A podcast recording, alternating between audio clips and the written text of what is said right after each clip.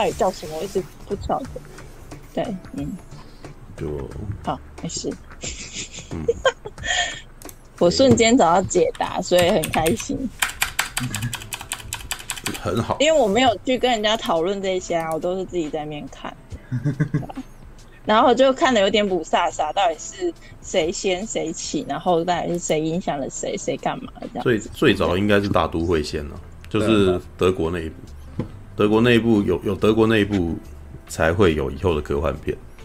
对，就是在电影的早初期、早期的时候，它算是有点首开先例的做做科幻、科幻的那个什么题材的东西在里头。可是有一个月亮，可是有一个黑白的。电影，他就从地球到月球啊，就是用一个火箭，然后去戳眼，戳一个月球的眼睛，对不对？对啊，那个也是啊，对，只是一个是太空探索，另外一个是人类的那个什么，就是都市以后的，就是人类开始想象自己以后都市都市世界观会变成什么样子。对，那那个大都会应该是比较属于后者的，对。啊、uh,，OK，因为我之前就是一直在听你们讲童梦啊什么这些，可是我都觉得这一些好像没有很早，因为我记得很早的东西好像都不是这一些，可是我也说不出来什么。他们的他们的确是没有很早，因为他们都是九零年代的东西。对 对，就都已经是进入 cyberpunk，cyberpunk 基本上都一九八零年代以后才会有的东西，在在早之在更早之前，通常都是什么原子那个原子朋克有没有？auto punk 哦那个啥。还有那个 steampunk 蒸汽朋克，或者是废土，对，就是这几种。对，废土就是像疯狂麦斯那种，就废土吧。对，对。然后原子朋克就是那种那个一九六零年代那种优浮，你知道，圆圆的那种亮亮亮的那种东西，就是原子朋克。对，然后蒸汽朋克就是假设没有汽油，就是就是一直都是蒸汽的东西，然后一直发一直发展了到后来，嗯然后会变成什么样子？那个蒸汽男孩就是很明显的蒸汽朋克。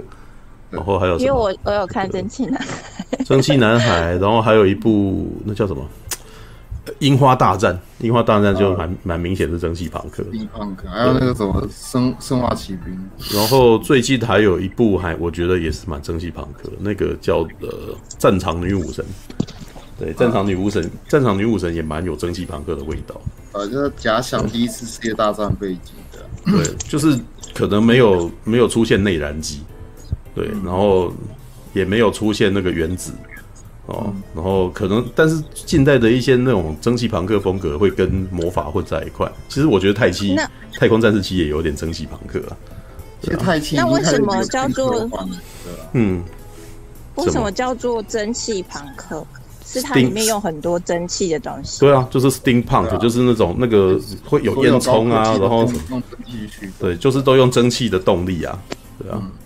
然后，然后可能那个它的这个外观都会有一点那种那个维多利亚风格，对，很多管线然后是水管那种东西，就是呃，我觉得很多管线这件事情，其实在其他的科幻也会出现，对，因为就是所谓不加修饰的那种的的那种风废土，其实也蛮有的。看疯狂麦斯那个也是长出来那种东西，但我觉得蒸汽朋克比较不一样，是它还会做一些那种。修饰雕雕饰，对，他可能还会做那种非常美观的东西，然后那种那种东西是很文艺复兴，或者是那个维多利亚时代的东西。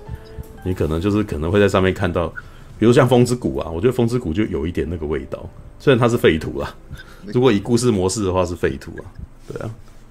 嗯嗯，我等下我要看一下这个礼拜，等一下阿基啊，阿基，我我只能说我最近的我最近。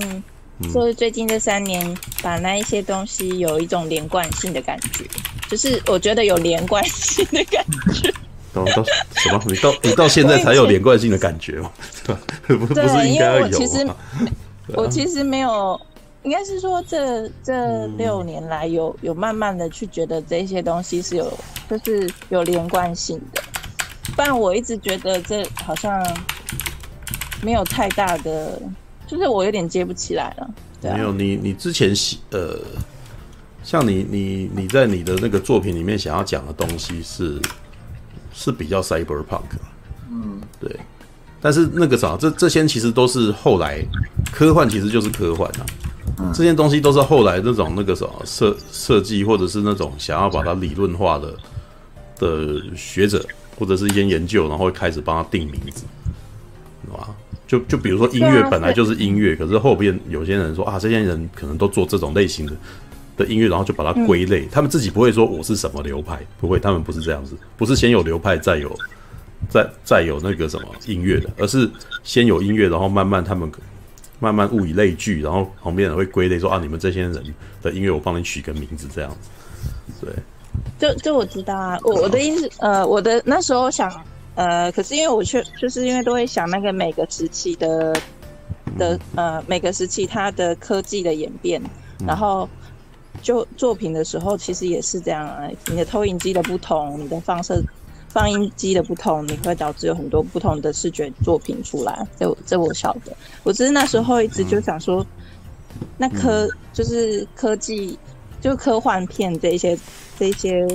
流派的东西的时候，我就开始，我原本没有这么的清楚，然后我会越来越清楚这样子。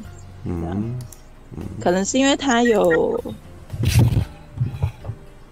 还好啊。我我我是觉得那个理解就好，但是不要不要陷入那个什么，一定要把它，一定把它，一定要把它分分清楚的这种概念，不然的话可能会，对，会有一点。是，可是那你那些特别，你那些呃，就是科技的连贯性的时候，嗯、这些创作呃，这些创这些技科技的底下的创作，它一定都会有一些演变啊，所以我会更更清楚说这些演变是哦怎么来这样子，对，就是我。就是忽然那种很开心的聊起来，就觉得啊，真的打通了人脉这样。不过其实只要去，好开心，还好吧。这可是这种事情，其实基本上你你如果去讨论区问一问，可能就会有人很热心的告诉你。对对，不应该是说我们一直以来都是专门在做这种我们的发机。我跟我跟安西两个人的发机，就是在讨论区很热心的在跟人家聊这个这样子，然后才变成这样子。对，你是因为比较不常逛这种论坛呢，所以才会到现在才知道这件事。对啊，我觉得男生男生有呃，就是男生不是每一个人都愿意跟你讲这一些东西。哦，有一个地方是到到处有一个地方就是大家都愿意跟你讲的地方，然后你 你没有去那里，这样就是就是我们就是宅男，这些人就是很宅，对，文雄，对，然后这文文雄文雄上线，对。哎、欸，我们的那个什么情色小说家，那个 特地今今天终于上了线，这样。你说房是文雄？对啊，你们看啊，那个旁边有一个一张那个绿色精灵脸，精灵。他要出现他的长相吗？没有，他说他不要，因为他连他的名字都那个，因为你知道他有说他，因为他毕竟是情色文学作家，他觉得那个什么，在自己的日常生活还是需要维持一块那个什么。不被人家知道，你可以让你可以让大家有想象的空间。网络的兰陵笑笑声，对啊，没有没关系，就是每个人，有些人，欸、你也不愿意露脸啊。你看，你还叫人家露脸，是我没有露脸啊，我就是不露脸的那一个啊。对啊，你是不露脸的那个，所以现在大家，我可以我可以露北半球，但不露脸，所以你们要看哪一个？哦，好，那露那既然这样，那就露北半球好了。好 吧，我我不要当那个。啊，好了，算了，不要，这这这不是本频道的那个什么，本频道不是不是做这种事情的 alright 哦，哎哎，等一下、哦，我看一下啊，暖场一下，哎，我的，你知道每个礼拜才开一次 PC，所以有很多事情都哎，就妈的，我本来有另外一颗那个什么 Webcam，然后现在它也不见了，所以你们现在看不到我。来来来来来来来。对，今天有声音吗？有，我听得到你讲话。有很大很大。好，所以你是买了一支麦克风吗？没有没有，我还是用 iPad。iPad 哦，所以用 iPad 讲话。是。对啊，那房 i 房顺文雄的声音不像老头子哎，我以为房顺文雄的声音很像老头子。好呀，你想想我是什么样子？所以他想的是一个色老头，然后写写那样子。这样，然后背着乌龟壳这样。哦，龟仙人。哎，哦，等一下，你的声音实在太清纯了。嗯，没有，我觉得那个什么来听我频道的年年龄层都是差不多对对，老头子哦。没有，就三三十左右啦，二十，我我自己的那个是二十五到三十五左右。思。对，所以但是我我自己好像也已经超过这年纪，对，所以我觉得可能我们的年龄层会越来越，对，会越来越高。对，讲到这个，今天那个什么，我看不小心又花了大钱，对，就是跑去买了那个什么 item 的那个，他们又在大特价了，对，然后买了《星际大战》的后传三部曲，九百九，对，等于一部大概三百。三百三吧，对，后传三部曲就是那个迪士尼版的那个，就从那个原力觉醒啊，一直到那个最后的，对，天行者的崛起这样子，对，九百九，然后，嗯，我觉得还蛮划算的，虽然那个什么好像，iTunes 好像迪士尼好像不愿意把四 K 放出来，嗯，对，但是那个现在还有一个，我看一下哦，九十元的，等一下，我有分享，有一个九十元四 K 哎。那个啊，霹雳男的哦，一百九，霹雳男的一百九四 K，然后波西米亚狂想曲是九十元，对，九十元就有四 K 的波西米亚就可以看了，不错哦。对，这个稍别稍微帮他们打一下广告，因为我自己看了就哇，这好令人心动哦。对啊。可是我我之前有买那个欲望城市，我就全部都买嘛，然后我就我是买我是在 YouTube 买的，嗯、可是我有点后悔，因为我到最后买了之后，我看那个亚马逊的那一个比较好哦，哦。因为它有双声道，它有英法文，可是我看 YouTube 的时候，它只有英文，然后下面是法文字幕，然后我就想要我想要的是它可以讲法文。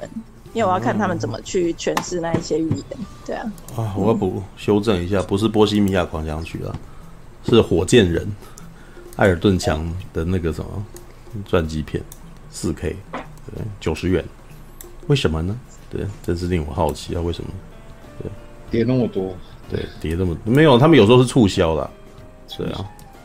但是那个什么，像当时那个《银翼杀手二零四九》九十元，我就大概知道。就是因为他们那个跟票房不好有关系，对，看一下，爆米花这边什么，火箭人啊，杀破狼贪婪，啊，嗯，还有什么，呃，这个都四 K 的，然后还有什么，机动战士钢弹 NT 九十元，第一次看到钢弹的那个剧场版有那个有有上 iTunes，然后九十元，霹雳男儿，霹雳男儿是我今天那个什么当场就买下来，因为那个东尼斯考特的。还是四 K 哦，对啊，这个我觉得它就算没九十元，一百九我也 OK 了，对啊。东尼东尼斯考特的东西，我我只要看到它特价，我一定会买。像是我，嗯，我通常一买都三四千就不见了，我好害怕看这个。就是我如果要买片子的话，嗯，就有可能全部都会买走。哦，All right，等一下我，你是要写东西吗？我不是要写东西，是因为他们主要是那个什么。《星际大战后传三部曲》的那个什么九九百九啊，这个我真的觉得非常的值得，因为它是我买这个东西，通常如果它是正片，它只如果只是正片的话，我不会不一定会买，知道吗？是因为它这个有呃幕后花絮，然后幕后花絮应该是有中文的，迪士尼的那个幕后花絮通常都是有中文，对，所以我会想要看，对啊，就是、嗯、应该是说我每以前我买 DVD 我都觉得很。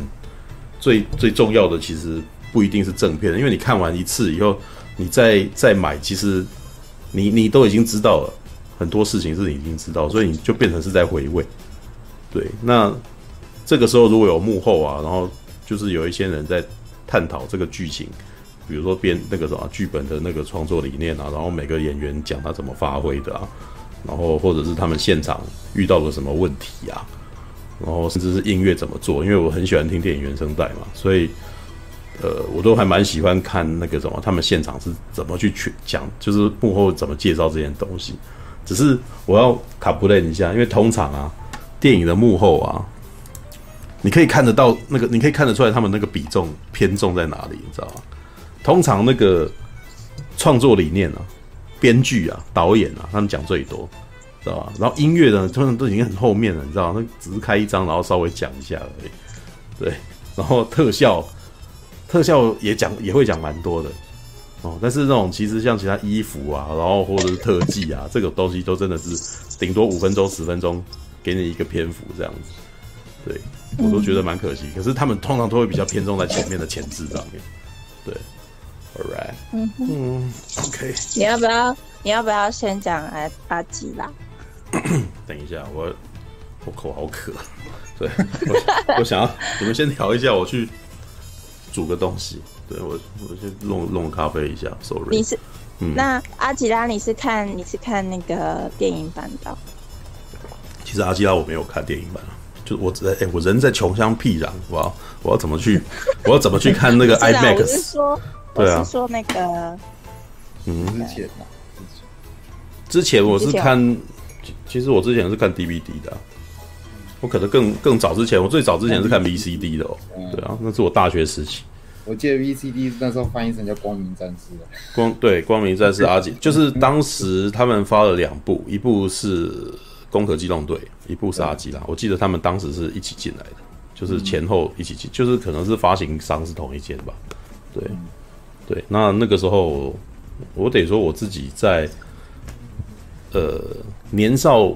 哦，年轻气盛的时候去看这一部，所以其实跟我看《银翼杀手》的感觉一样，说：“诶，怎么这么闷呢、啊？” 像最近哈，因为祖祖他有在他的粉粉丝页，然后请大家介绍他看，大家介绍他看那个 Cyberpunk，然后我就有顺便就问他一下啊，那你有没有看什么 Cyberpunk 的片？他说他最近只看了阿吉拉这样子，然后我就忍不住就说：“诶，你应该会觉得？”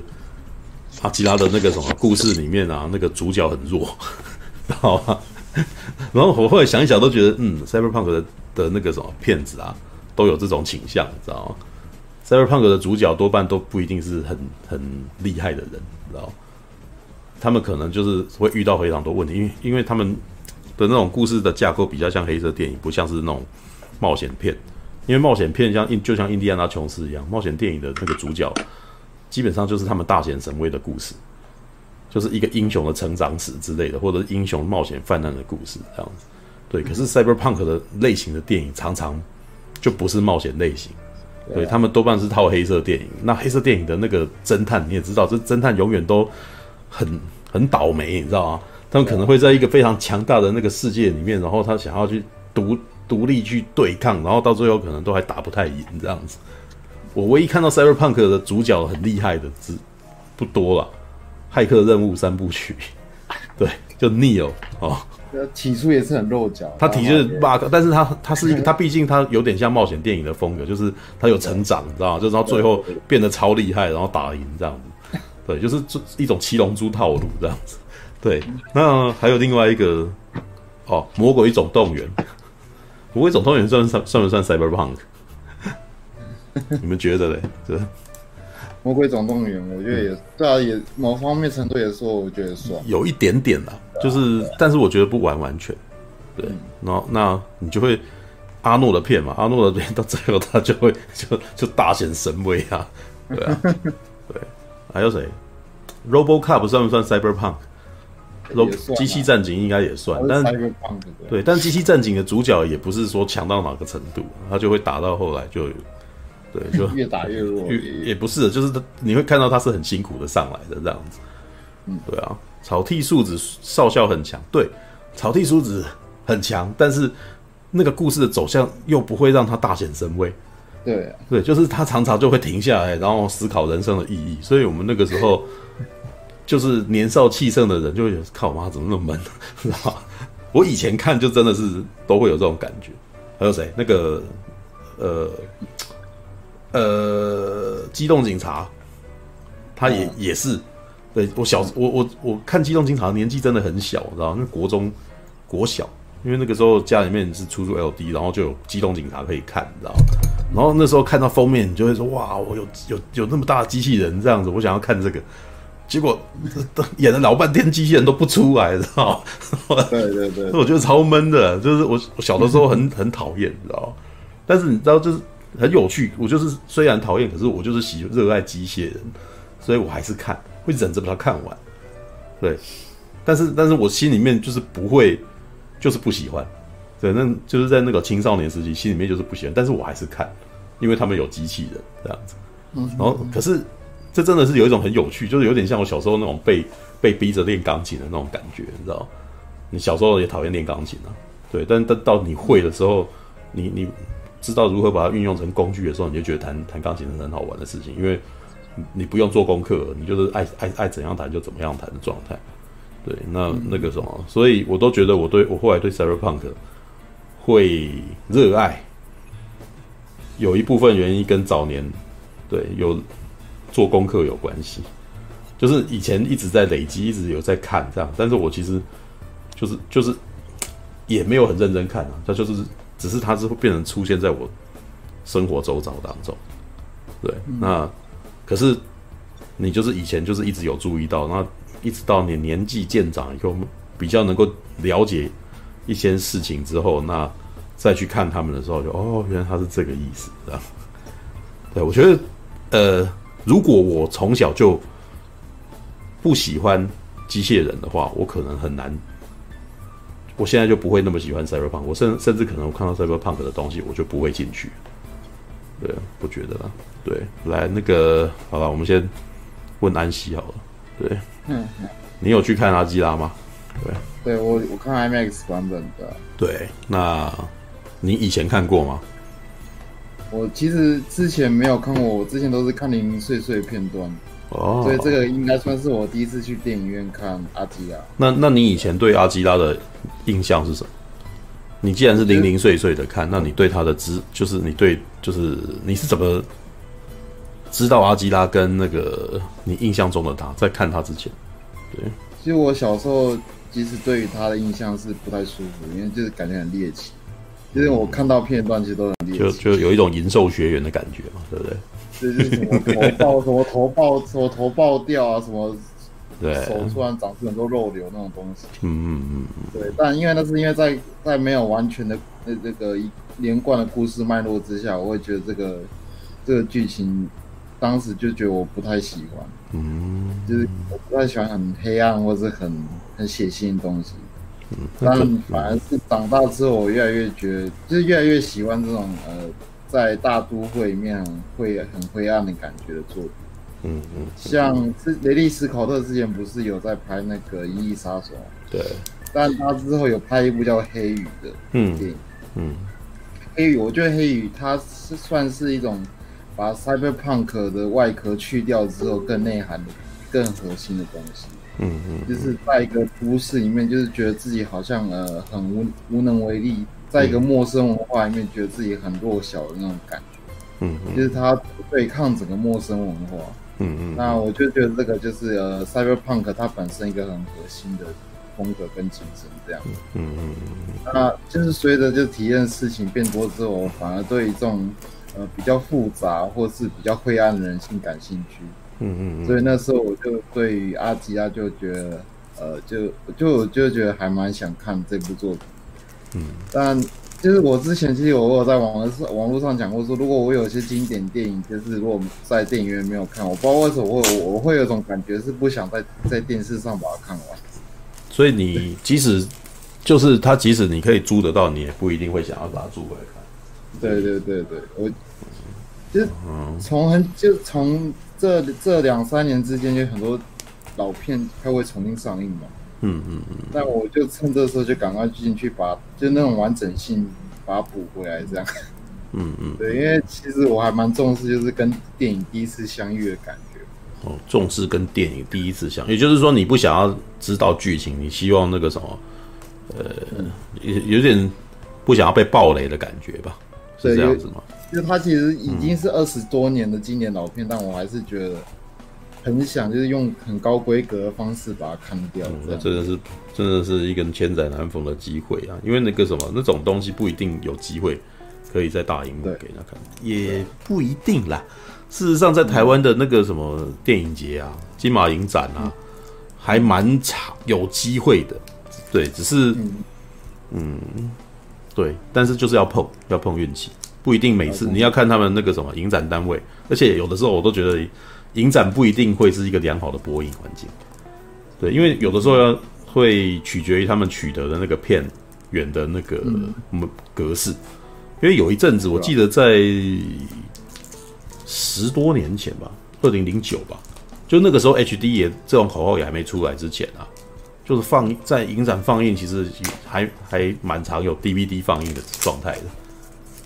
对，就是就是你去戏院，然后大家大家播那个什么，大家就播 DVD 给你看这样子。对，可是我们那时候也不会觉得说奇怪啦，因为 HD 这种概念基本上是要等到那个呃有有这个概念，有一零八零 P 这个概念出来以后，大家才会开始去区分。要不然在这之前呢，DVD 就已经是最好的格式了。对啊，对啊。All right，好吧，那嗯嗯嗯，没有你说啊，就是我就是要做球给你啊。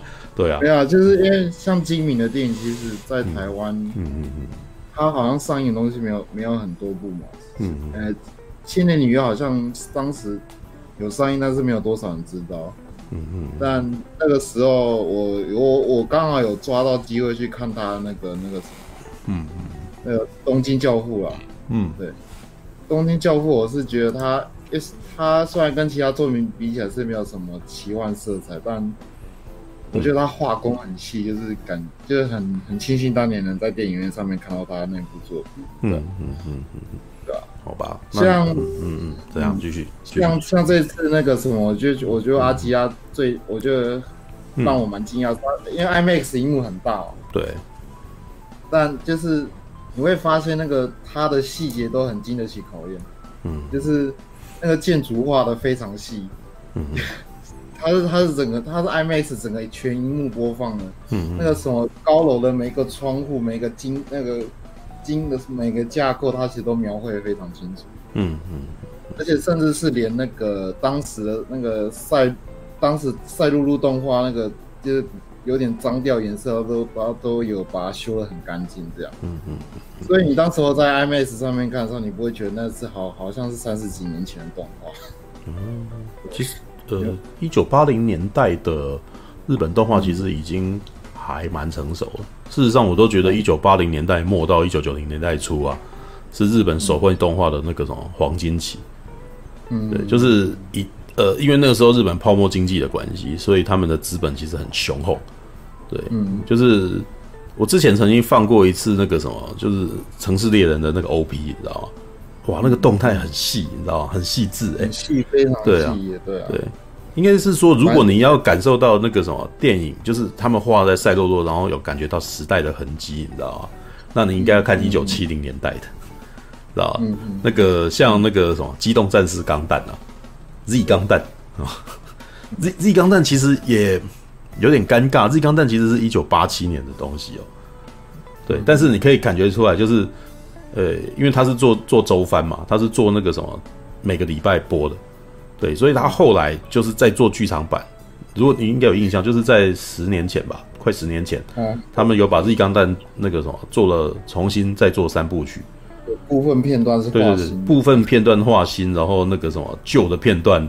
重新剪这样子哇！可是那个时候我看就觉得很痛苦，你知道吗？很痛苦，就是落差太大了。就是你可以很快 很容易就分出来旧的片段跟新的片段，然后旧的片段你怎么分？你知道吗？线条很粗，知道吗？铅笔线条很明显的。他们是用墨水啦，他们应该就是那个什么，也是用那个沾水笔什么的画的，你知道？就是画在赛洛洛上面。但是你可以感觉出来，它那个轮廓是很那个边缘很粗，你知道？对，那毛边呢？对，你不能说毛边，就是他那时候线线画的很粗。对，嗯、那当然这个我真的觉得这个是成本的差异，就是因为阿基拉它本来就是剧场版，对，然后在一九八七年的《Z 钢弹》它是先做在电视上面，然后后来就把电视的那一堆东西然后集结起来，然后重新剪成三部电影这样子。对啊，然后你就可以感觉起来那个线条的差异，像尤其像像钢弹啊，零零七九吧。对，一年战争的那个，你你你可以立刻感受到那个什么时代感，就当时的画风哦，或者是当时在画那个界面，你知道，就是他们呃钢弹的那个什么，他们的那个驾驶舱的那个界面啊，一看就知道那个什么随便画的，你知道吗？来来，我找一下那个，我找一下给你们看，希望不会被 ban 啊，是呃，直接拿一些截图吧，对啊，这个。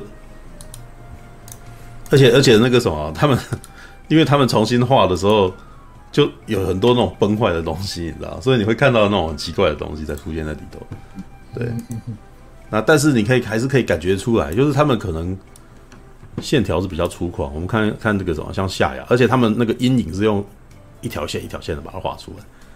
对，上辈子贪官陷害自杀啊？什么东西啊？为什么？哎，什么自什么自杀？我听我听到了什么？对，All right，那好吧，那其所以这是你的感觉吗？就看完这个，还有吗？对，因为嗯。因为我其实我觉得我喜欢那种动画，它其实是我可以看很清晰看到它的材质。嗯嗯，就是我觉得它现，我觉得现在日本动画它因为工业化关系，它线条变得很哦对，然后用色也会变得很用颜色那个它用色也会变得很很简洁这样子。嗯嗯嗯。那我觉得它那个阿基拉的东西，我就我就我就很欣赏看它那个线条变化。嗯，就是就是很有艺术性的感觉。他没有他，我觉得他他有些有些动画人物他的变形，其实他其实是会做的变形会变得有点夸张。但我觉得那个张就是比现在的很多动画还强。哦，那当然了，这个这个绝对是的，绝对是的。他就把动画那个就是他的材质性表现出来。对啊，我还记得大概在两年前吧，一两年前那个谁，呃，江原玉，你知道吗？就台大新建学院，你知道的那个学生们曾经来我们这边实况，然后来聊，然后他那时候说，他觉得那个什么《紫罗兰永恒花园》是他看那个什么，他是看过最厉害的动画，你知道？然后我那时候就非常的，我那时候就非常的不以为然，你知道？我说你没有看过这种东西，你就知道，就是以前的手绘很可怕。知道很可怕，就是什么细节是靠自己硬掰硬出来的，这是画出来的啊，这是用手画出来，然后它一格一格的画出来。那《紫罗兰永恒花园》呢，其实是我觉得他们有追到一点九零年代、八零年代的那种细致，嗯，对。但是呢，其实还是不能比，因为这个很可怕。啊因为，但是应该是非战之罪啦，因为其实我觉得主要的原因是因为八九零年代的日本真的很有钱。然后他们那个时候，你你如果你们有查一些那个什么日本在泡沫经济时代有做的荒唐事情，你就知道那时候日本超有钱。他们是他们可以那个什么有钱到什么状态啊？就是他们可以毕业之后，然后有些公司啊，为了要抢人，然后就可以带他们去那种，就是去面试，然后就会先给他钱，知道？然后然后那个什么会为了怕那个什么他反悔，会把他。锁在某个旅馆，高级的那个什么温泉旅馆，然后一直不断的款待他这样子。然后有些大学生甚至是因为觉得这样子很就是这样子很不错，所以也不去工作，就是专门靠面试拿钱这样。就是因为去面试就会有面试金啊，对。然后有一些是那种白天，就是那种工作完了以后，那个时候会有一些那种活动哦，就是那种你如果你有玩玩过那个人中之龙岭，你知道吗？你就知道人中之龙领就是那个什么他们。会那时候为了要叫计程车，他们会把钞票举在空中这样子挥舞，这样子，对，然后 然后那个有人买的车是专门是为了载女孩子的，对，然后或者是他们可能白天这个周末就是他们可能礼礼拜礼拜一到礼拜五工作嘛，然后周末呢会开车然后去滑雪，你知道吗？对，那 我可是因为滑雪很远。然后甚至他们还会在这种就变成在那个城市附近呢盖一个滑雪场这样子，那那可是那在泡沫经济崩解之后呢，就就毁掉，就是那个滑雪场就根本就就倒闭了这样子。然后就在那个时间点，就是可能各地因为都太有钱了，所以各地的那个什么呃县市政府都可能会盖当地的那种文物馆，知道吗？然后在泡沫经济崩解，然后大家不去不去玩之后，那一开始都会画很大的饼，然后后来全部都变得文字馆荒废在那边这样子。对，可是那那个可能有时候还会变成一些日本一些特殊的那种乡下的景点，像呃，我之前买了一本那个什么成人漫画家画的那个呃游历日本各地的那种漫画，然后安部胜刚画的，然后他就讲说他可能去某个温泉旅馆，然后他就特别讲说，哇，好奇怪啊，这个温泉旅馆在那个穷乡僻壤之间，可是盖得好豪华，对，可是没有什么人，你知道吗？然后这，然后里面很豪奢的那个造型，那一看就知道这个那个泡沫经济是在盖的，你知道吗？就是有一种那个 有一种那种破败感，然后这个同时那种夸张，你知道吗？对，然后阿基拉其实就是在这一种时代底下，然后产出来的的剧情动画片，你知道吗？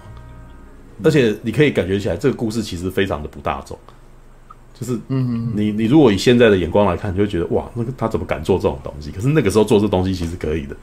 就是可以活得下来，对吧？对啊，对。那哎，你还有什么要那个表达的？嗯，还有什么？因为我其实我觉得呃，我觉得日本以前去过导演，他们都有个很明很明显特色，他们其实都有经历过学运时代啊。就对对对，比如说像宫崎骏啊、富野由悠季啊、押井守他们，嗯嗯，所以他们很常会在动画里面塞一些那种 学运抗议的那种哦那种画面。对对对，这个你看那个科长岛耕作也做过这种事，全共斗，对。吧？对对，嗯。对。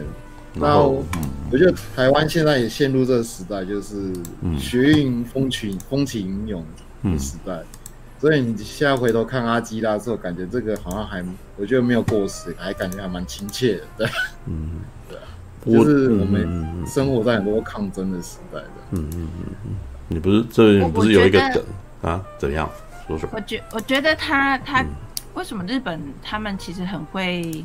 讲那个他们就是青少年时期的事情，我觉得他们很常谈这这个阶段，就是他们在成长的的这个阶段。我想说，还有好部好多部电影都是在讲这些啊。对对，我可以告诉你一个我觉得解答。嗯，因为我有个朋友是去日本留学过，然后我就跟他聊聊嘛，然后他说，其实日本有一个很特殊的一个价值观，嗯，就他。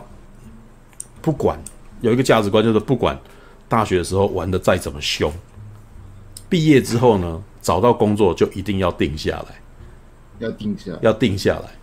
而且呢，就是他们的他们有一个观念呢，就是他们呃进入职场之后就要转变你的身份，然后你就你就你就不可以再玩了，对。然后在这一种情况底下呢，就是如果你还在玩，你会被歧视，你会被同你会被同一个那个什么。年龄的人歧视，如你如果看到很多日剧，不是有很多那种精英文化，你知道？就是、嗯、呃，上班族其实就有点像是日本以前的那种武士阶级，你知道吗？就日本的阶级制阶级的那个什么的，其实还是一直存在，只是说他们把这个价值观转移到现代社会里面。像他，你不会常常听到有人讲说，日本人讲说穿西装就像他们的盔甲一样，不可以随便脱下来，对。就我我去那边一两次而已，我就立刻就感受到他们有非常强烈的，就是说你在那个环境，你就要有那个环境的样子的那种价值观。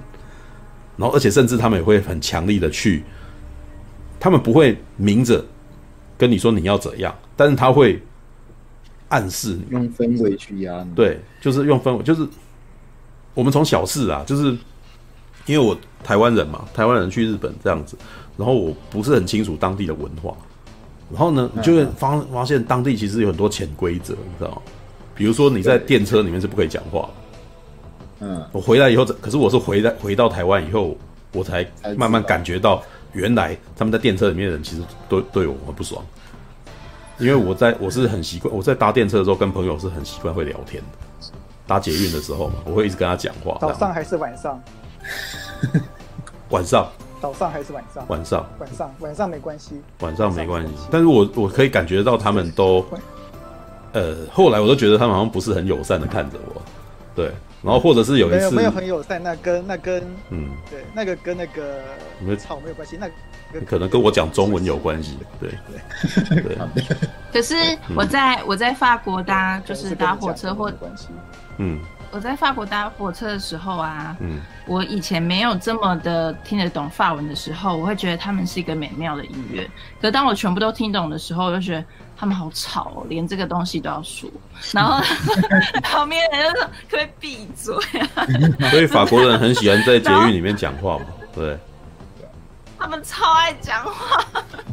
然后哦，还有一种，还有一个那个什么经验，就是我那时候去日本，然后我就。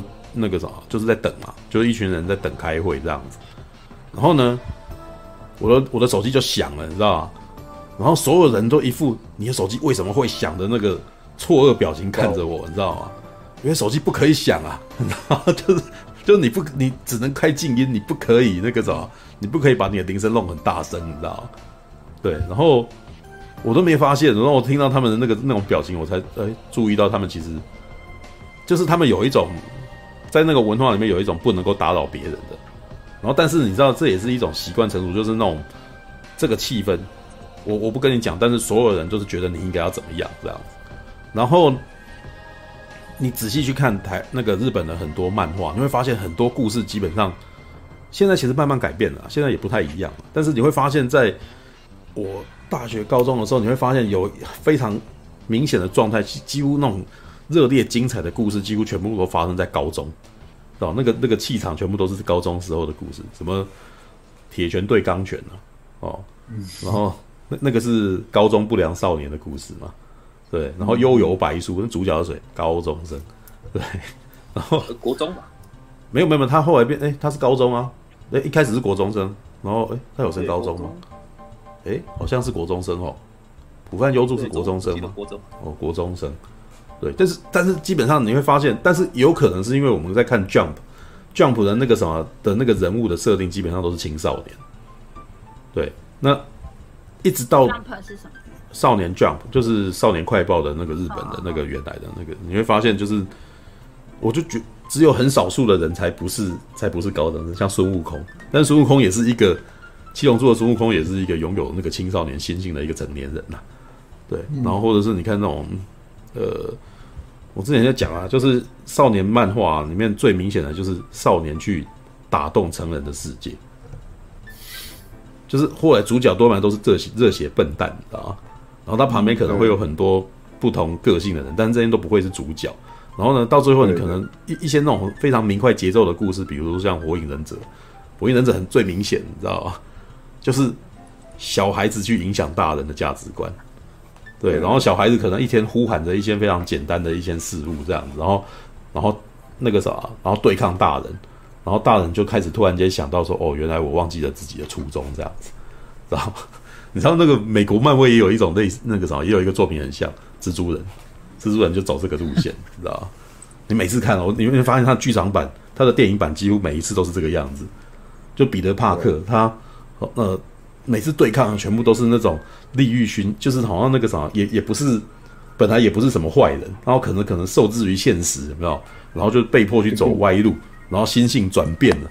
然后结果后来在那个什么彼得帕克的那个蜘蛛人的那个对抗之下，然后就是，然后那个可能反派可能会获得非常悲剧性的结果。然后你看几部电影都有这个味道哦。你看第一蜘蛛人一是绿恶魔嘛，第二集是八爪博士嘛，对，然后第三集是杀人，对不对？对，然后对，杀人没死的，杀人没死啊。可是你会发现他们基本上，我我觉得第三集是比较特别的，因为第三集同时那个彼得帕克要见面对自己的心魔。对，所以就突然间有好几个反派同时跑出来，对，然后对，然后你看到到了最近的那个什么也是啊，其实后来那个找安德鲁加菲的版本比较比较比较专心谈恋爱啦，对，然后他是他是走偶像剧路线，可是他的反派也很也也都有这个问题，知道也都有这个也都也都很类似，然后再来就是那个谁啊，呃，最近的那个蜘蛛人也是啊，第一次遇到的那个秃鹰。更明显，也是一个大人嘛，对，通常都是小孩跟大人的对抗，你知道吗？对啊，是大人，对，All right，就是这这这个，我其实觉得是日本他们文化，就是在在日本文化里面最多彩多姿的岁月是高中，嗯，然后进入大学之后，其实也不是那么多人可以考得上大学了，对啊，对，日本日本的大学生的故事其实相对比较少哦。嗯，就很多人是高中毕业毕业，小学生就开机器人，对，大部分开机器人全部都是高中生啊。是，但是我但是我其实觉得这有点倒，这也有点倒因为果，因为那个什么会去看这些东西的，在那个年代是都是小学，都是都是小学生，然后到高中生，对啊，然后大人看的东西，那那个时候有一个支线叫成人漫画、青年漫画。对我，我后来在高中的时候，我也是开始看青年漫画，像是那个科长岛耕作，对，然后或者是什么五那个叫什么寄生兽，寄生兽也算青年漫画，不过他主角也是高中生，知道吗？全新一也是高中生，对，可是你可以看那个画风就知道，那个全新一的那个样子就跟那个铁拳对钢拳差很多啊，对啊，对，然后还有谁？那个。九九冒险野，九九九九是高中生啊，成太郎是高中生，然后东方仗助也是高中生，对啊，一百九十公分的高中生，对啊，对，那你看啊，那好，你又回过头来，阿基拉也是啊，阿基拉也是不良少年的故事嘛，对啊，对啊，对，应该是说在，应该是反正是他们有一种个性是说，到了青年时期过后，他们就要归进社会里面。然后你会发现，青年漫画的故事全部都是在讲人在社会当中所面对的痛苦。像科长岛耕作最明显了，你知道，就是他在制度里面生活的，有没有？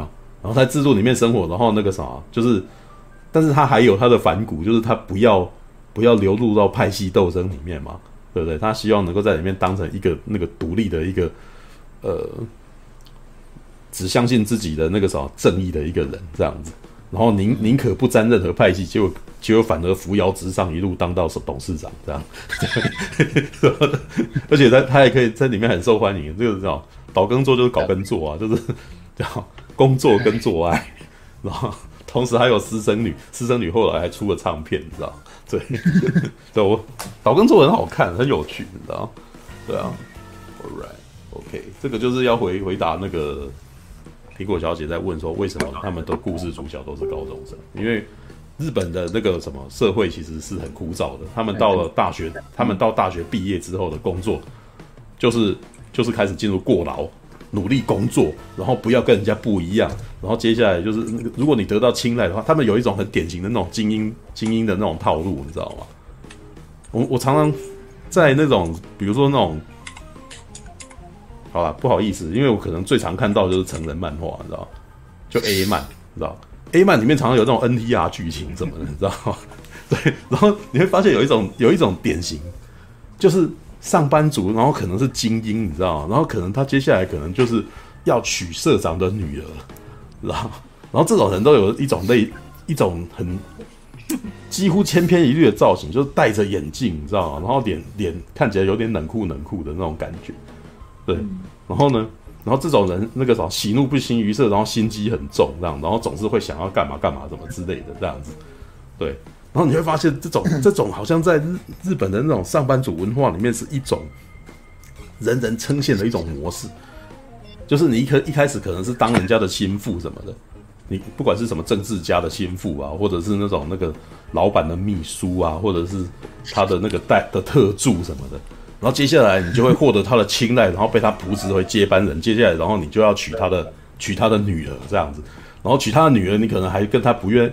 那那接下来就是之后的故事内容，就是他可能还可能这跟这个女儿其实是没有没有爱情火花，所以他就会外遇，知道吧？你会发现那个日本的那个什么泡沫经济时代的那个上班族，基本上外遇是好像是基本套路，你知道吗？就就连那个什么 hero 啊。那个木村拓哉演的那一部那个日剧，木村拓哉。对、嗯、阿布宽在里面一开始也是一个那种呃有外遇的男人，那很有趣哦，在那故事的初期就已经外遇了，可是你到最后不会讨厌他哦，就是这个剧里面他当然这个剧里面阿布宽这个角色到最后会慢慢的就是诶不再外遇，然后可他跟外遇的那个女生是同事，然后这两个人也慢慢的就是。淡了这样子，然后就，可是你知道他在这个剧情里面，这个剧没有对他们有批判，知道吗？我我觉得这件事情到最后有有透露出一个点，在日本的上班族文化里面，他们的价值观可能是默许外遇这种事情的。嗯，对，可能男人男人哪个不外遇什么之类的，你知道吗？对。对，所谓社社内不伦，其实蛮听说还蛮常见的。对，那那然后甚至到了那个什么，可以出现在电视节目上面，然后自然而然的出来，然后大家都不觉得奇怪，也不会有批判这样子。对，这种事情在台湾，如果你有一个这样子的剧，大家应该是疯，大家会生气，你知道吗？对，就是所谓的那个什么那个拜哎那谁、啊、也有啦，也有那个以前九点半档有流行过一阵子那个花剧场，什么什么太阳花，对，什么什么路边杀。就是像林瑞阳在演的嘛，对不对？这种人是混蛋，你知道吗？对不对？但是在日本的文化里面，哇靠，那个什么，这是这是不得已的事情，然后这是男人可能会有的那个什么 必要之恶，你知道吗？因为日本的文化，呃，台湾的文化是那种，你看成龙有个外遇，他就他就跌下了神坛，你知道吗？然后阿基斯有个外遇就跌下了神坛，知道吗？然后那个谁，这个政治人物嘛，有外。对，九把九把刀甚至也不是外遇啊，九把刀就是劈腿啊。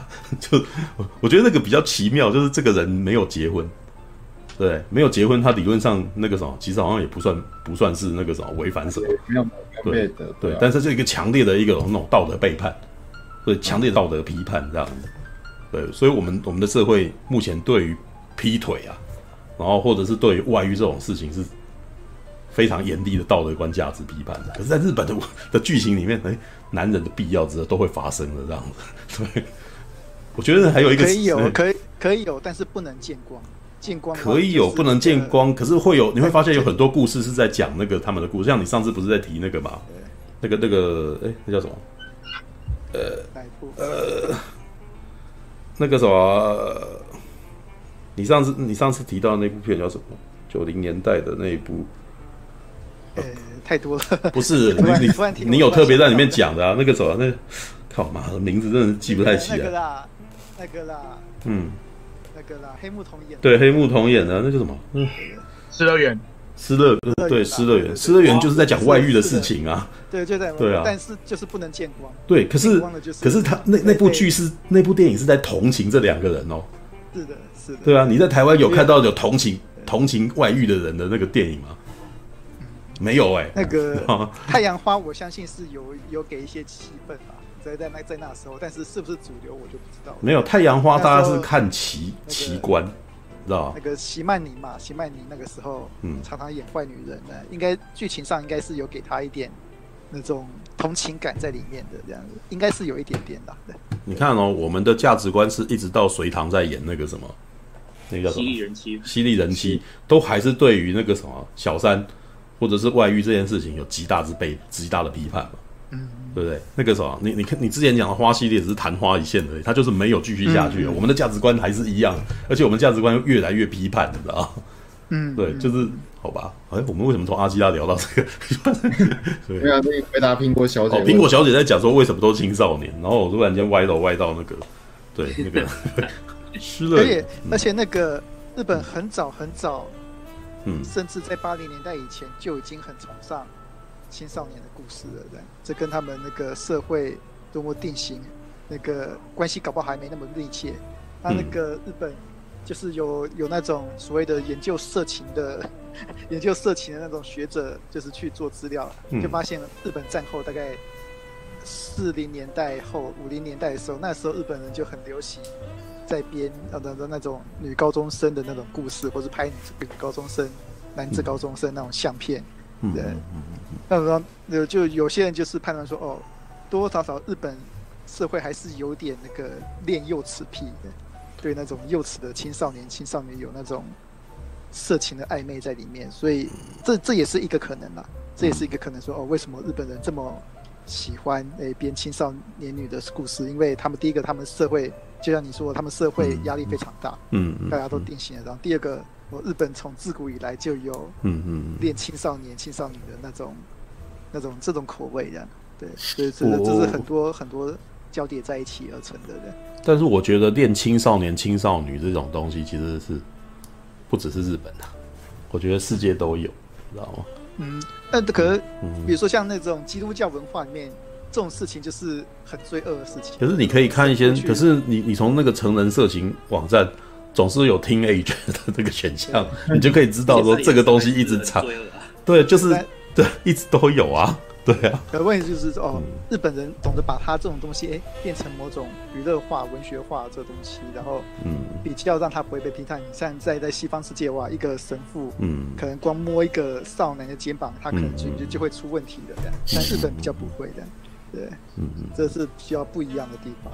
没有，我我讲的并不是摸少男肩膀这件事情，他也就是你不要讲神父，神父是高道德标准之人嘛，对不对？那就是你你可以看，可是你看到那个欧美也是有洛丽塔这样子的故事啊，嗯，对不对？他也是有一树梨花压海棠这样子的那种他喜欢上那种青年女孩子的故事啊。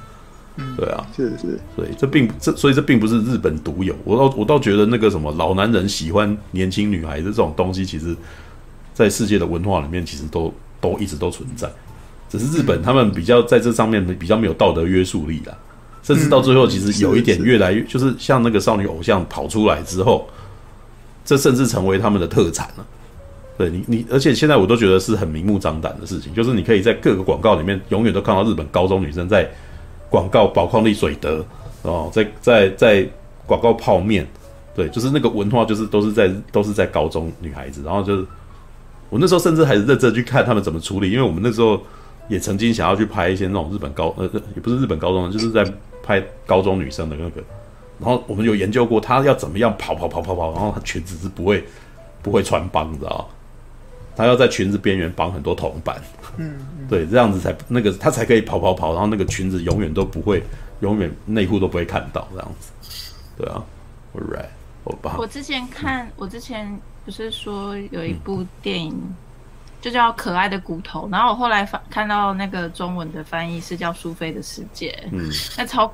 超可怕的，你们去看看就知道我要讲。没有我看过了，那个比看鬼片还都死掉了，就是一个死掉的女人的故事。对。可是她的过程其实都没有很惊悚。嗯、可是那个当罗里是那个女生的时候，嗯、呃，我觉得可以，反正就是被就是奸杀嘛，对啊。然后如何，他还阐述他如何被奸杀这样子。哦，对啊。我我在看那一段的时候是觉得比较第三人称。因为我不是女的，所以我比较没有那种感觉。因为你没有遇过危险，因为我遇过很直接的危险，对，所以然后之后我去美国的时候睡他们的地下室的时候，我每一次我的头脑袋里脑海里在旋转的那个画面，就是那个换起来的画面，就是那个苏苏菲的世界的那一个女主角，就是她的对她的骨头在保险柜里。嗯。苏菲的世界的苏菲的世界的女主角就是小妇人的女主角，嗯，对，就是他们的，就是他们的女主角，对，嗯，All right，OK，那个，哎，这个那什么，那个安西还有什么要那个补充的吗？关于阿基拉，对，阿基拉没有，我就想，这我觉得就是我觉得千载难逢，大家一定要去看 IMAX 吧，嗯哼，我觉得，呃，我觉得在那年代。阿基拉好像当时好像是花十亿日币去做，嗯，我我的印象中他，嗯，对，差不多十亿日币没错，嗯对对对，所以我因为一般人以为说，呃，IMAX 好像只是荧幕大，好像好像没有。我我在想，IMAX 跟一般电影有什么差别？你们看的时候有什么差？他给你眼镜吗？还是什么？没有没有没有，IMAX 不是三 D 啊，那个它它是尺寸，对，它就是尺寸很大。对，对，它有八层楼，它荧幕有八层楼高吧？嗯、但是美丽华是也号称的，对啊。但但我对，但我觉得每次看，因为很多人看 IMAX 一定是都是去为了为了诺兰的电影去看，因为诺兰一定是始终 IMAX 粉丝，他拍摄都是那个样子。嗯嗯。但我觉得这次阿基拉很难得，他他几乎很多画面都是全荧幕。嗯嗯嗯，所以你可以很清晰的看到那个日本动画特别的那种质感纹路，嗯，那种在 IMAX 荧幕上是展露无遗，嗯，都全部的细节都在你眼前这样，嗯嗯嗯，对对对。但我觉得它的剧情有点像是科幻版的，更科幻版的露西，就是我觉得它的剧情，它的剧情结构其实跟露西有点类似，嗯。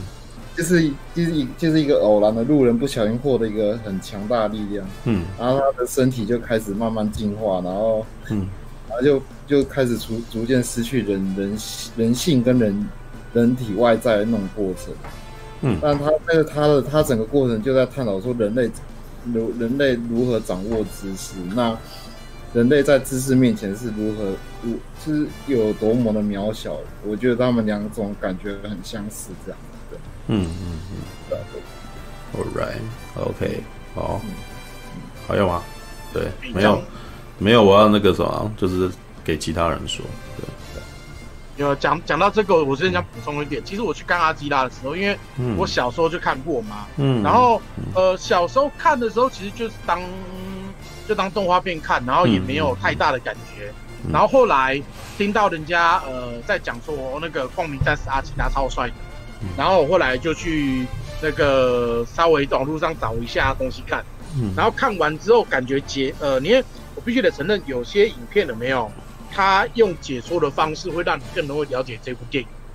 就像阿基拉，我去看电影的时候，说真的，你如果没有先看漫画的话，你很多东西它的进展速度真的是快到，呃，简单讲，我个人认为啦，它可能不是一部很好的那个群众向电影。对啊，他绝对不是一一部群众这样电影，嗯，但他想讲的东西很多之外，重点在于说，呃，群众能不能够接受得到里面的讯息，嗯，因为其实很多像这一种，像这一种呃意识流形态型的动画片了没有？尤其是像这种剧场版，我我习惯把它称为剧场版，是因为它其实是呃漫画去改编的嘛，它把很多剧情浓缩了，然后把一些角色给剪掉了，所以你如果观看电影的时候，其实你看完之后会，当下是绝对消化不了的，你知道吗？我跟你讲，我就算。我就算呃，我小时候看过，后来我不知道也看过各家的解说，看过多少版，就是有那种半小时解说，有一小时解说，有我看我大概，我虽然我光是看，我光找资料，我大概看了也好几个小时的资料了，感觉哇好丰富。可是我实际去看电影的时候，我靠，这一般人哪看得懂？因为真的进展的太快，你知道吗？然后他想讲的东西太多。你我我说真的，我去看阿吉拉的时候，嗯，我其实有我其实因为他画面。因为因为它整个画面都是该怎么讲？我会它没有，它很难去 focus 在其中一点，因为它整个画面都很满，嗯、所以看久了其实会累，嗯、会累或者是在困。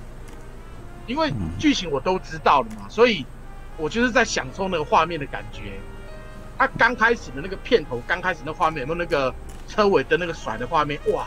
想想那几年前的动画很漂亮，而且那个时候都还是手画的，对啊，我记得好像。有有二十万张原画吧？对啊，嗯，对啊。所以，当一开始想，一开始是很享受它那个画面的感觉，可是久了之后你慢慢习惯了嘛，对不对？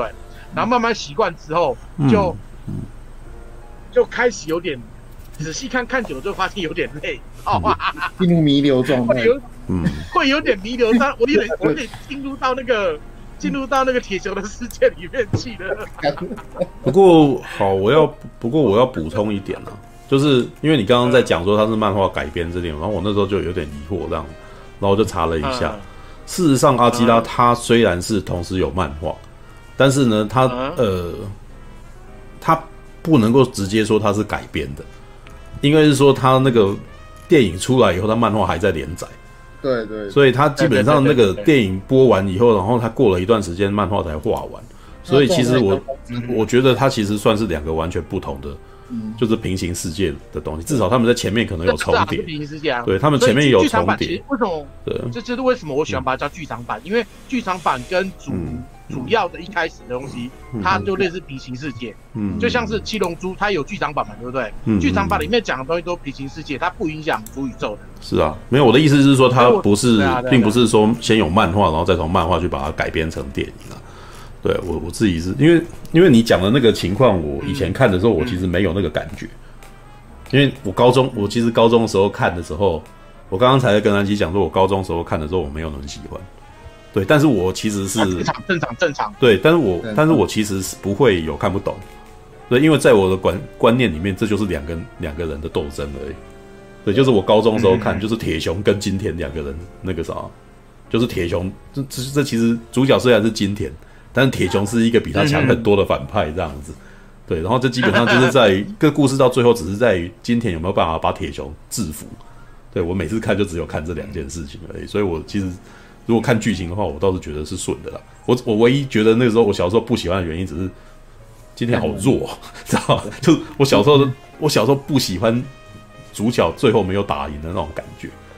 对，就是很正常。你青少 你青少年的时候，你喜欢看的是冒险向的东西嘛？主角都要击败，主角都要击败强大的敌人啊。然后看这种逆高潮的，你那个时候我是高中生的时候，我不能接受，你知道？对。但我刚刚讲的，我那到要到老一点才能够，就是我才才能够知道说，哦，他原来是要这样子。对啊。但但是，嗯，唯一的好处是我从小就是有建立这个，反正它是跟机械有关，它跟未来有关，我就喜欢这样子的一个前提。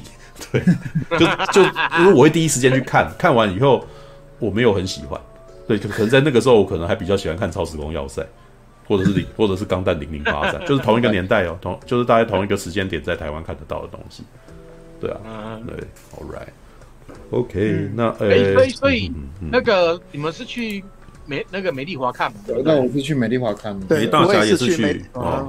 对，我也是去。我就我我就是看到你们都说美丽我，还有我也想再去看一次美丽华。你那时候是去看试片的？因为我我那没有我那个时候呃，我是他还没有还没有在台湾要上的时候，我们有一个朋友，他叫我留，他就是他专门在把一些经典的日本动画片，然后去买他的播放权，然后在台湾做一两场的特映那样子，就就几个月前的事情嘛。对啊，对啊，对啊，对啊，对对，几个月前，对对对对。然后后来知道，应该不知道车库要出。嗯嗯，那个时候不知道，不知道，对啊。然后他有跟我讲说，呃，他们那个时候播的版本是二 K 修复版，没有到四 K 修复版。嗯嗯。然后是在星光影城的大厅，所以大概也是几百个位置那一种，但是那个荧幕差不多，就差不多是美丽华的舞厅大小而已，其实没有到很大，不可能像 IMAX 那么大，大概只有 IMAX 的三分之一左右吧。对啊，我是比较好奇，说用 I 用 IMAX 看那个画面，应该说他说四 K 修复嘛，嗯，然后有没有到好到说？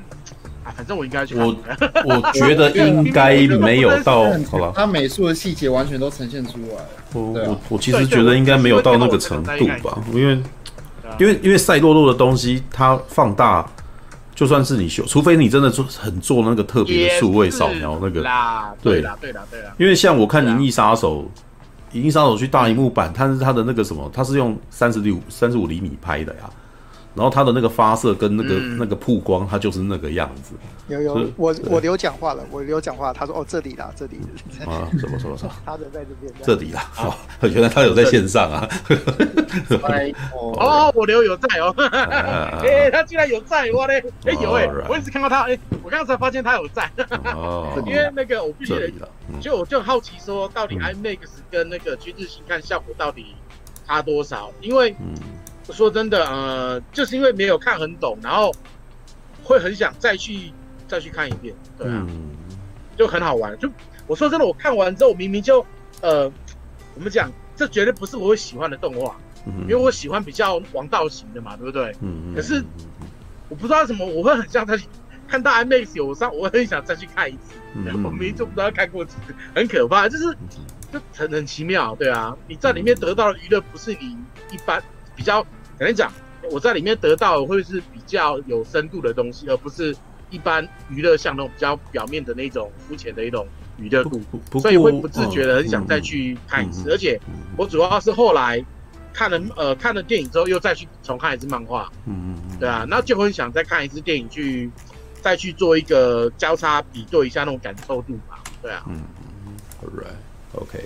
那大侠，哎，既然我留在，那，嗯，哎，大侠，你讲，然后你讲，大侠，大侠，哦，嗯，好，哎，你刚那个马大刚才想讲什么？对你这样，我没有，我我有不知道，我不知道你讲完了没？如果你阿基拉讲完，我可以顺便讲到那个盗墓侦探红辣椒。哦，我还没讲，我还没讲。啊，那大侠精彩精彩的。嗯，哦，对，阿基拉其实我是昨天突然那个一道闪电经过我大脑，一道闪电，我突然想说，哦，啊。反正都放假，那我就过过去美丽华看一下好了。这样，嗯嗯嗯。然后我们之前不是在这频道聊到说，哦，所谓的创作电影跟所谓商业电影，对，创作电影它就是负责那种开发新东西，嗯，开发新的概念、新的触感。然后，嗯、然后如果那个创作性电影，诶，在这上面有一些成功的话，商业电影会拿来用。嗯嗯嗯。是。所以我是看了阿基拉之后，我才发现到原来七龙珠那种超超级赛亚人的那种毁天灭地的那种。那种东西，他们是从这边学来的，对，对，他们就是完全，我就我那时候，他不是有一幕是那个铁熊，铁熊在爆炸一一团爆炸一团火里面，然后慢慢慢慢站起来，然后旁边所有的石块全部漂浮起来，嗯，哇，整个整个城市都 都崩解，然后所有石块都掉在地上，看应该会很爽哎，对对对，那那一段蛮爽，对啊对啊，嗯，那一段我就突然想到，哦，原来。原来那个超级赛亚人，七龙珠的超级赛亚人的那种毁天灭地式的那种力量，嗯嗯，是从这边过来的，嗯，我那种整个概念其实非常非常接近那种日本的商业市场，嗯，把这种阿基拉的那种那种毁天灭地的概念哦，完全诶吸收进来，然后运用到商业作品里面去，这样。对，应该是他们的技术人员后来还是继续工作啊，所以 所以他要在后来在 OVA 啊，在或者在一些那种打斗的画面里面，他们都是。会继续沿用这样子的视觉风格啊，就是这个，对我我呃，我先补充一下好了，就是因为他们其实有一些动画的那个绘饼，你知道吗？就是他们那个画师，他们在，因为这东西不只是完完全全是阿大友克洋自己的东西，嗯，而是他们在呈现一些动态的时候，他们玩到后来会有一些技术人员会开始呈现出自己的风格来，就是在动态的时候，所以你看到一些那种头发的飘动啊，或者光束的那种走向啊。或者是甚至是那种抛物线的那个什么，或者飞弹的散开啊，像那个板野马戏团有没有？那个大家讲板野马戏团，就是在讲说他最喜欢画弹幕，他画那个什么飞弹的那个后面那个拖那个尾烟，你知道吗？就是先从他的那个放这个冲天炮的那个概念来的，就是他是对于日常生活的观察，然后他画出来的东西是有他独树一帜的风格这样子。OK，好，回来，好，嗯，哎，嗯，但然后说到剧情，嗯，其实，嗯。其实我刚看完，我也是那个大脑一片混乱。然后我，但我大概知道他大概要是要讲些什么。不过第一个是他世界观真的很大。嗯。我看完这片，我再我就回去去看。哦，原来漫画有六册。对。你的六册的东西，你要一口气塞进。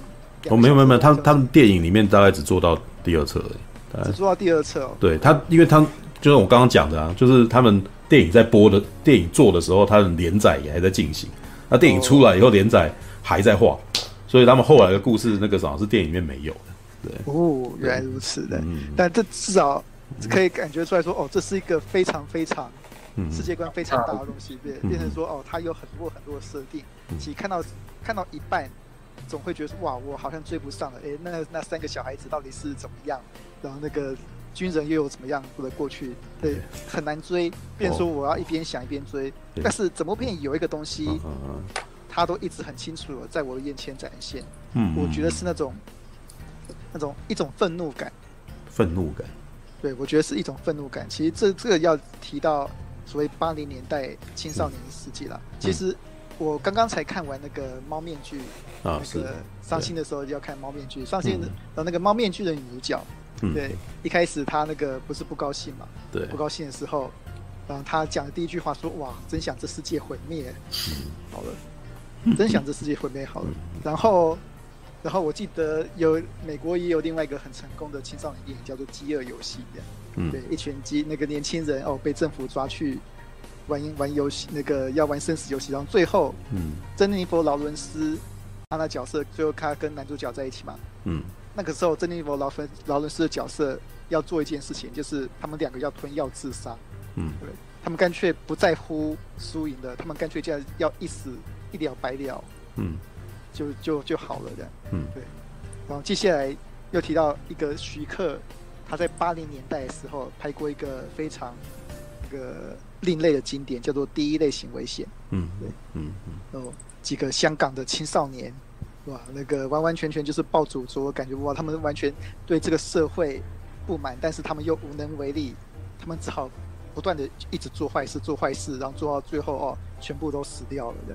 嗯，对，嗯，对，他那种那种七八零年代那种青少年，嗯，很明显的对这个世界充满不满。对，嗯、你可以看到阿基拉哇，他整个他这个世界观不只是赛博朋克，他是某种赛博朋克再加上政治的隐喻，在那个赛博朋克世界里面，你还要你还会看到那种所谓的政治的骚乱，就比较真实世界的真政治隐喻。对，是的，那种政治骚乱啊，然后整个军方啊跟政治的内容，但是这些政政军方跟政治内容是主角改变不了的，对，他们只会觉得说哇，活在这世界上哇，已经没有其他事情已经可以进行了，所以他们只好当去当暴走族。对，反正反正改变不了就全部毁掉这样。是是是是，对对对啊，那种暴烈之气，那个一个人会编这样的故事，嗯，代表说他心里面也应该也是这样想的。对，我觉得那那时候，其实很多真实的，不管是真实的日本暴走书，还是那时候哦画很多哦暴走书故事的那些日本漫画家，嗯嗯、什么甚至是画北斗之拳的那个漫画家，嗯嗯、其实内心里面多多少少是对那个时候的世界不满，然后内心有一股闷气，然后想要把这气化作一种愤怒，然后把它创作出一个故事来，所以那个时候才那那个时代才那么多哦这种末世末世的故事在里面这样，对。嗯，然后，然后，然后阿基拉，我觉得算是某些程度算是他有，他算是蛮出色，把这种愤怒感表达出来的一个故事这样。因为我一直感受到，哇，导演呃大友克洋，他想要讲他那种想要讲什么东西，但却却却又无力改变任何东西，然后最后只能把自己的那种愤怒感变成一个恶魔，像恶魔般的形状，然后。然后最后什么都毁了，但他希望他那种他的那种愤怒可以继续掩饰住，然后那种愤怒要变成一个能量继续活下去，嗯嗯的那个故事，然后我就看到，我就觉我看到结尾，我就想说，哦，原来这个是一个关于愤怒的故事啊，对，这是我的感觉啊，是我的感觉的。当然可以看到，哦，这个作作者他其实，嗯，我觉得他应该是非常非常受到《银翼杀手》影响不少的。你们应该刚刚应该也有聊到吧？所以我没有没有没有人聊到这件事情，没有人聊到这件事情吧？不过我可以，不过我一定会讲到这件事的。对，应该是好。对对，就像那个赛博朋克，赛博朋克他其实他很多赛博朋克都在讲人与机器啊、人与科技的东西，但是其实这部片，阿基拉其实没有讲到那么多，他讲到的是哦，人跟未知的能量，嗯，那它到底要怎么运费？可是那个未知能量其实并不是科技的东西，你看到最后就知道并不是科技的东西，然后整个片子它其实讲不太出来那个东西是什么东西，但只知道那个东西有很大毁灭性能量。所以我觉得说哦，这是一部关于愤怒的电影。嗯，对，然后这是当然每个世代的青少年，每个世代都会有哦愤愤怒跟愤怒相关的。但我觉得这是阿基拉算是把愤怒这这个整个世代的青年愤怒哦表达的最特别呃最有创造力的一部电影。这样，这是我的一些想法的。嗯嗯。来，我我先补来补充一下吧。对，因为大侠。在讲阿基拉的那个什么，整个故事里面充满了一种愤怒。事实上呢，我觉得整个日本动画都是愤怒，都是。因为你呃，因为你们可能没有看别的东西，那就是像那个什么，因为我是钢弹迷嘛，对，机动战士 Z 钢弹，他基本就是呃，那个作者啊，那个主角，那个呃导演啊，呃导演叫什么名？那个富野富野由悠季。他也叫富野喜幸，就是他在早期的时候，其实就已经有想要讲这种东西，只是在一九七九年的时候，他还不敢把它讲的那么明。对，就是那个那个主角，一九七九年的时候的那个《机动战士钢弹》的主角阿姆罗，还是一个很压抑的人，但顶多他会顶多就是会偶尔会闹脾气。就会说那个什么，为什么不是你你们去开？为什么都是叫我去做这件事情？我很很很痛苦，什么之类的。那个时候还这样子哦。然后到了一九八七年的时候，就是在阿基拉出来前一年，Z 钢弹跑出来，Z 钢弹跑出，那我那男那个男主角是我在历代钢弹里面看过最最最混蛋的一个主角，你知道吗？他在故事呃，他在故事的一开始就是那种。学空手道，然后那个他有一个女孩女性化的名字，然后仅止因为别人在旁边的人说：“哎，这个名字听起来好像女孩子。”然后就他就跳起来打他，然后呢，跟跟那个人就结结怨了。结怨之后呢，就是因为那个啥，因为他们因为那个时候也是有一个庞大的世界观啊，就是也是一样哦，就是政府支配，然后那个时候有特务机关，有一些权贵组织这样子，对，有有类似纳粹的那种组织这样子。然后呢，然后他就被这个组织的人那个什么欺负欺凌这样子，然后他从此以后就对这件事情心心还怨怨恨。然后正好这时候反抗军过来，然后过来偷了那个钢弹以后，他就加入了这个组织。加入了组织第一件事情就是泄愤，你知道吗？就是把那个之前打过他的人，然后就是那那个什么准备用机器人去踩他，知道？然后后来他逃走的时候，呃，逃到那个他们那个地方的呃，他们自己的那个阵营叫幽谷哦。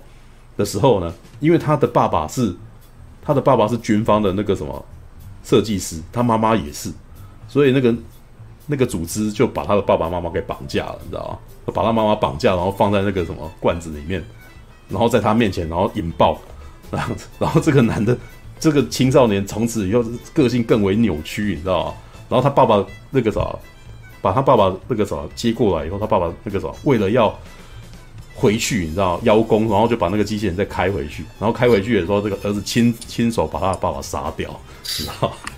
青少年的那个什么，青少年的周番动画，然后这么偏激的故事内容，你知道？你就可以知道说，应该是说，其实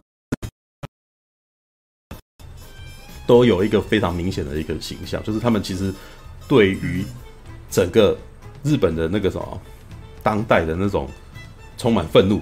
然后充满那个什么，想要去想要想要推翻他，想要在他的那个作品里面放入这种东西。然后，可是有一些人会很偏激，有一些人会比较温温和。温和。像那个那个什么机动警察有没有？嗯。押井守啊，他一开始是那个什么，把这件事情嗯放进去无力，哦，然后他后来用攻壳机动队也是一样，他其实也有透露出类似的情绪，只是他他透露的东西其实他不是他不是暴走，他到最后其实是逃走，你知道吗？攻壳机动队的最后就是逃走啊，就是那个那个他就他就脱离俗世了，你知道吗？他就进到网那个讨地数值的那个意识就进到网络当中了。对，虽然他也是就是像你讲的，就像第一类型危险一样，他就是选择不再去遵循法律了。对，想选选择不再去当那个什么政府的走狗什么之类的，然后他就最跟那个什么呃恐怖分子一起融合，然后就就离开了这样子。对，那机动警察呢，则是我们那个啥留在这个世界上，我们也也继续当那个什么你们政府的那个看不起的小单位，但是呢，我们在必要的时候，我们事情是我们解决。对，那那有点像那个什么新哥吉拉那种感觉。只是是，只是不是就是那种那个啥，就是被弃之敝屣的那种高能力的那个啥技术人员，然后呢，在那种单位里面被被遗弃到边边，然后可是当最后事情要解决的时候，这些人出来解决问题，对，然后那个安野秀明也是啊，安野秀明到最后其实比较晚啊，你看看到新世纪福音战士就可以知道，哇，一整个非常绝望，你知道吗？就是他对整个世界的那个大人们的那个什么。你们这些大人们都是自私的，你们这些大人们都不管我们这些那个，然后我们我们我们我们我们要什么你知道吗？这样子，然后你把我们当成工具啊，什么之类。整个九零年代的那个什么的那个动画，日本动画都很很强烈的在讲这个东西，但很有趣哦，跟宫崎骏完全是不同类型的，你知道吗？对对。宫宫崎骏完全是活在自己的一个世界，他创造出一个自然的世界，所以它里面也有批判啊。风之谷其实还蛮有那味道，天空之城也有那么一点啊。对，但到最后你会发现他活在另外一个世界里面。对，卡密尔很有生命力。老人要对老人要反骨了，没办法。对 ，Right，那个哎，那个什么可多可多可哎可多可多可多，怎么样？怎么样？没有，你那个什么你要补充吗？没有，你刚刚不是讲说你要接下来要讲那个什么？那个哦，那个没有啦，因为因为想说讲到讲到阿基拉嘛，然后我就可以顺便讲一下大漠神蛋啊。哦，红辣椒，对，嗯，对啊，对，说吧，对，阿基拉阿基拉不是你们讲了的吗？呃，好，我再补充一点点好了，因为你刚刚讲到那个银翼杀手，对，没有，因为我忘记了，因为你刚刚提到说你觉得这个人一定受到银翼杀手的影响，这样大有克洋，嗯，对，但是但是我得说啦。事实上，整个八九零年代的那个什么动画界、动漫画界，全部都受到《银翼杀手》的影响。嗯，因为除了大有克洋之外，还有很多其他的那个类似的作品，也都有类似都有情况。应该说，日本的那个机器人动画其实一直行之有年。就七零年代的时候，就已经有日本动画，就是有日本机器人动画嘛，像无敌铁金刚这样子的东西。对，可是你可以发现哦，七零年代跟八零年代的机器人动画很明显的不一样。七零年代的日本动机器人动画基本上还是有那种日本武士风格非常重的东西，你知道，穿着那个机器人基本上只是一个盔甲。对，像、嗯、像钢弹就还、嗯、还留存有那个武士盔甲的那种概念嘛。对，那在之前可能那种泰坦哦，无敌泰坦钢人，他那根本就头上的那个月月的那个标，其实基本上就是那种头盔啊。对啊，然后或者是那种无体金刚，或者是那种那个什么三一万能侠这样子的东西，其实都还有非常浓烈的那种原子朋克的东西在里头，你知道？所谓原子朋克，就我刚刚有提到六零年代美国六零年代的那个什么的科幻片，通常都是那个样子，每个人穿的衣服是紧身衣，有没有？哦，鲜明的紧身衣，亮晶晶的，然后他们的那个什么，他们的太空船可能都是圆圆亮亮的，有没有？对。然后呢？可能还穿三角内裤。对，还穿三角内裤。对。然后七零年代末的时候，有受到《星际大战》的影响，像钢弹很明显就是受到《星际大战》影响的。New Type 其实是一一种那种绝地武士的延伸，你知道吗？对。虽然有人讲说光剑其实在日本之前更早，但是你可以感觉起来，像夏亚阿兹纳布这种头盔，那个根本就是黑武士的头盔的那个，就是他一定有被影响到啊。对。对。然后，可是，在《银翼杀手》出来之后呢？一九八零年代以后的那个什么，当然钢弹本身也有影响，因为钢弹开始把那个什么，你你刚刚大侠有提到说他有看到一些政治氛围，你知道吗？大概从从钢弹开始就已经把政治政治观念把它放进去了。一九七九年，就是在在阿基拉十八年前，就已经开始有那种，就是地球联邦军啊，吉翁啊，吉翁其实是一个军国主义的国家，然后地球联邦军又是一个那种那个什么民主的大国，可是民是可是极端的腐败，知道？就所有里面都是派系斗争这样。他事实上你可以感觉到，他就是把日本当代那种呃好几个那个那个很多党派，但是这些党派基本上那个什么。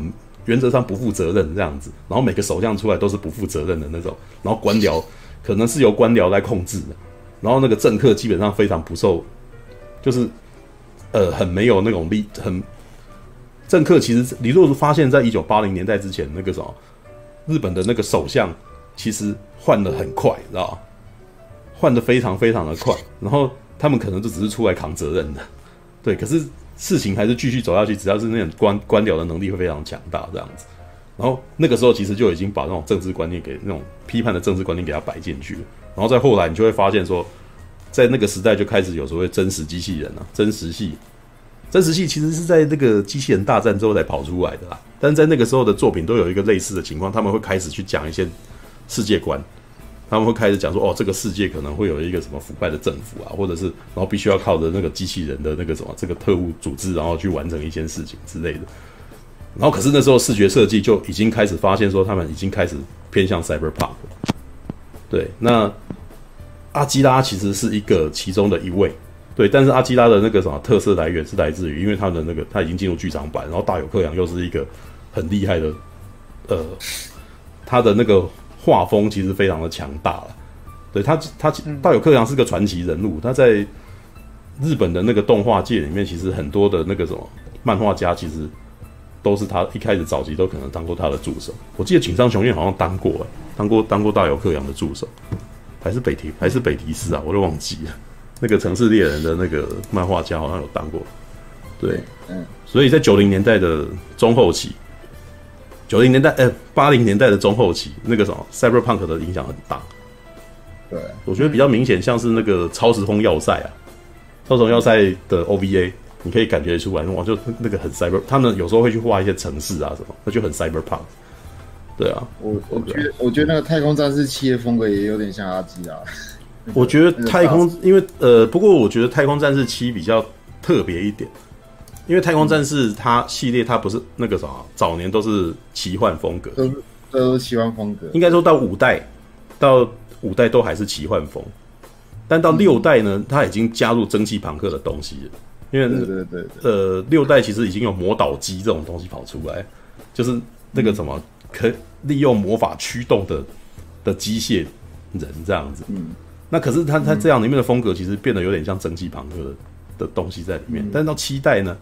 七代还真的加了一点 cyberpunk，像他那个所谓的神罗那个整个城市，你知道吗？对，你但是但是很有趣，他们还是拿了一点那种里面还是奇幻哦，因为他那个东西是魔魔导力魔导力盖起来的城市，你知道？可是可是那个时候男主角已经开始骑摩托车了呢，你知道？我觉我觉得那个骑摩托车这个概念应该有受到阿基拉影响啊，因为那个暴走族，然后未来暴走族的那种那种那种形象，你知道吗？对，那个我觉得像金田的那个车子，基本上是在日本的动画界里面是一个非常经典的一个造型。对，他们到后来，你可以发现说很多，哎，其实后来到最后迷因的时代，你知道，很多人都在学他嘛，你就可以发现，不是都都会有人去找说从很多那种类似的构图，去发现说哇，都是同一个动作，你知道？对，对啊，走向一个机车，对，就是他每次都有一个正面的那个刹车的那个动作，这样子。对啊，All right，这是我的补充，好吧？那个什么，马大回来吧，给你，给你了。啊，还既然还记得要补充，那我顺便补充一下好了。嗯嗯嗯、你刚刚讲到光剑嘛，对不对？嗯嗯。是呃，目就，就我所知啦，呃，我记得好像有讲法是说，呃，富野由纪他们团队有说，呃，他们的光速军刀的确是参考《星际大战》的光剑，没错。嗯。然后呃，黑武士的头盔的确是参考日本武士的嘎布斗的那个。甲胄的头盔的形式去弄的。嗯、我最早看到有人跟我讲说，有一部漫呃，有一部漫画叫《眼镜蛇》，我不知道你们看，就很早的这个日本漫画叫《眼镜蛇》的，它里面有一个呃坏人的头盔，就跟黑武士的头盔很像。四十五一吗？然后眼镜蛇，我我有点忘，因为那部我没有看，是朋友翻给我看的。然后我想讲的是啊，其实文化这种东西有没有？呃，最一定会互相影响的影响去，就像呃《绝地武士》啊，《星际大战》，它里面有受到七武士的影响，嗯，有没有？所以很多东西其实互相影响来影响去啦。我再讲个有趣的、有有趣的冷知识点评好了，嗯，就是呃有关于机械战警这件事情啊，嗯，呃，我记得最早的时候，呃，忘记那个嗯。机械战警的电影出来嘛，对不对？嗯、后来呢，日本就出了另外一个特色剧叫 RoboCop，呃，也叫 RoboCop 的然后就是呃机动刑事吉邦。然后我听说啊，卡是卡邦吧，那个什么机呃什么什么？没有没有，呃，吉邦啦，急帮吗？卡邦是机动刑事啊。哦，宇宙形式卡邦哦，不是机动型，呃，吉邦不一样啊。宇宙形式卡邦侠力棒那个是另外一个系列，虽然都金属英雄，但是我讲的是机动形式甲邦，呃，那个吉邦哦，急帮 OK，然后呃，这一个有有当时有人说是那个日本的特色组去抄机器呃机器战警的，事实上很有趣的是啊，呃，我记得做吉邦的那个导演那个导演群啊，他们当时就是有一个类似的概念，然后呢就被。那个就被那个原本的《机器战警》的那个导演借去用了。嗯、后来呢，《机器战警》的导演他们拍，后来拍出啊，我作为讲反了，嗯、就是原本的那个做特色组的，他们设计了一个东西，嗯、然后那个东西的概念被拍《机器战警》的导演拿去用了。后来《机器战警》导演就拍出《机器战警》，然后反过来换特日本特色组呢，问他们说：“哎。”机器战警这个概念很有夫，他们能不能做一下？他们也互相同意了。嗯，也就是这个是在两方互相互相有告知的情况下，呃，承诺性的你就拿去又没关系那样子。嗯，所以文化这种东西一定会影响来影响去。是啊。像这种东西最常发生的，就像是呃，就像游戏界也是啊，像之前那个忍者龙剑传有没有？嗯。忍者龙剑传也有跟那个赤影战士有互相互相的影响到。嗯。对啊，因为到后来两个游戏。都被买同一家买起来了嘛，嗯、所以就会互相影响到，尤其是漫画、漫画娱乐这种东西，一定是互相影响。你不能呃，我跟你讲，那种东西很难去界定说谁先出来，谁先出来。我跟你讲，任何一个任何东西，我们都尽可能去找出最早的起源。可是最早的起源不代表它一定是最初的那一个，而且很多东西其实就是创意的碰撞才能。都组合出不同的东西嘛，嗯，就像是二创有二创的它的特点在，嗯嗯，虽然说有些人会看得出借鉴的痕迹可能很明显，嗯，但是他在借鉴的过程中又另外拉出自己的东西。我再讲个更白一点的，嗯，原汁恐龙，什么都会借鉴它，就哥吉拉，嗯，有没有哥吉拉就借鉴原子恐龙，只是又加了更多东西之后，突然间就变得更有 feel 了，嗯，有没有？因为原子恐龙，我记得当时的黑白片是。呃，好像就是呃，沉睡在火山下的一只大大恐龙之类的。是，因为那那那部我没有看过，对啊。然后，但是后来哥呃，当时在拍哥吉拉的时候，嗯、原本是要拍一只大章鱼，结果后来就是哎，原子恐龙这概念不错。然后当时又经历过那个二战嘛，日本受核爆嘛，嗯、他就把核爆跟美军跟这种恐惧东西结合起来，就变成哥吉拉。然后慢慢的加入更多东西，哥吉拉就变成说。大家只记得哥吉拉，其实很难会去想到原子恐龙。嗯，没有任何东西它都有所来源，但是重点是在于说当下那个时代，你记得的是什么？嗯嗯嗯嗯嗯，这是无法避免的，对啊。嗯嗯嗯啊好。OK，那我接下来讲有关于那个《盗梦侦探》红辣椒的，我看完适应啊，不是我去特意看完的感觉，因为像这种特映有没有，都是属于呃同好们。